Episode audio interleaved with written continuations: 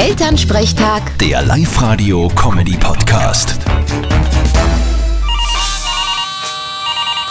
Hallo Mama, Grüß dich, Martin. Eine Frage. Was hast denn du für ein Bett? eins aus Holz mit einer schwarzen Lackierung. Nein, das meine ich nicht. Was für ein Typ von Bett? Viereckig oder was genau meinst? Nein, von der Art her meine ich. Keine Ahnung.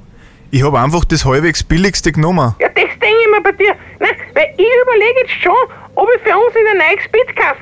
So ein Boxspringbett, was man überall hört. Das heißt Boxspringbett. Ja, sag ich ja.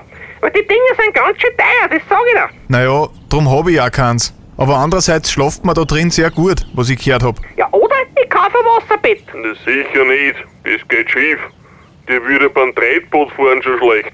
Da ist ein Wasserbett keine gute Idee. Ah, was weißt denn du schon? Mit Betten kennt ihr euch hier sowieso nicht aus. Ja, Wie kommst du jetzt auf das?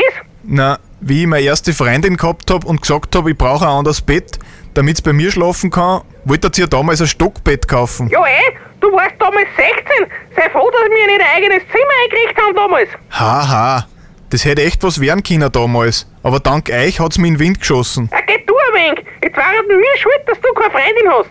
Na, ich bin nicht schuld. Vierte Mama. Ja, ja, bitte Martin. Elternsprechtag. Der Live-Radio-Comedy-Podcast.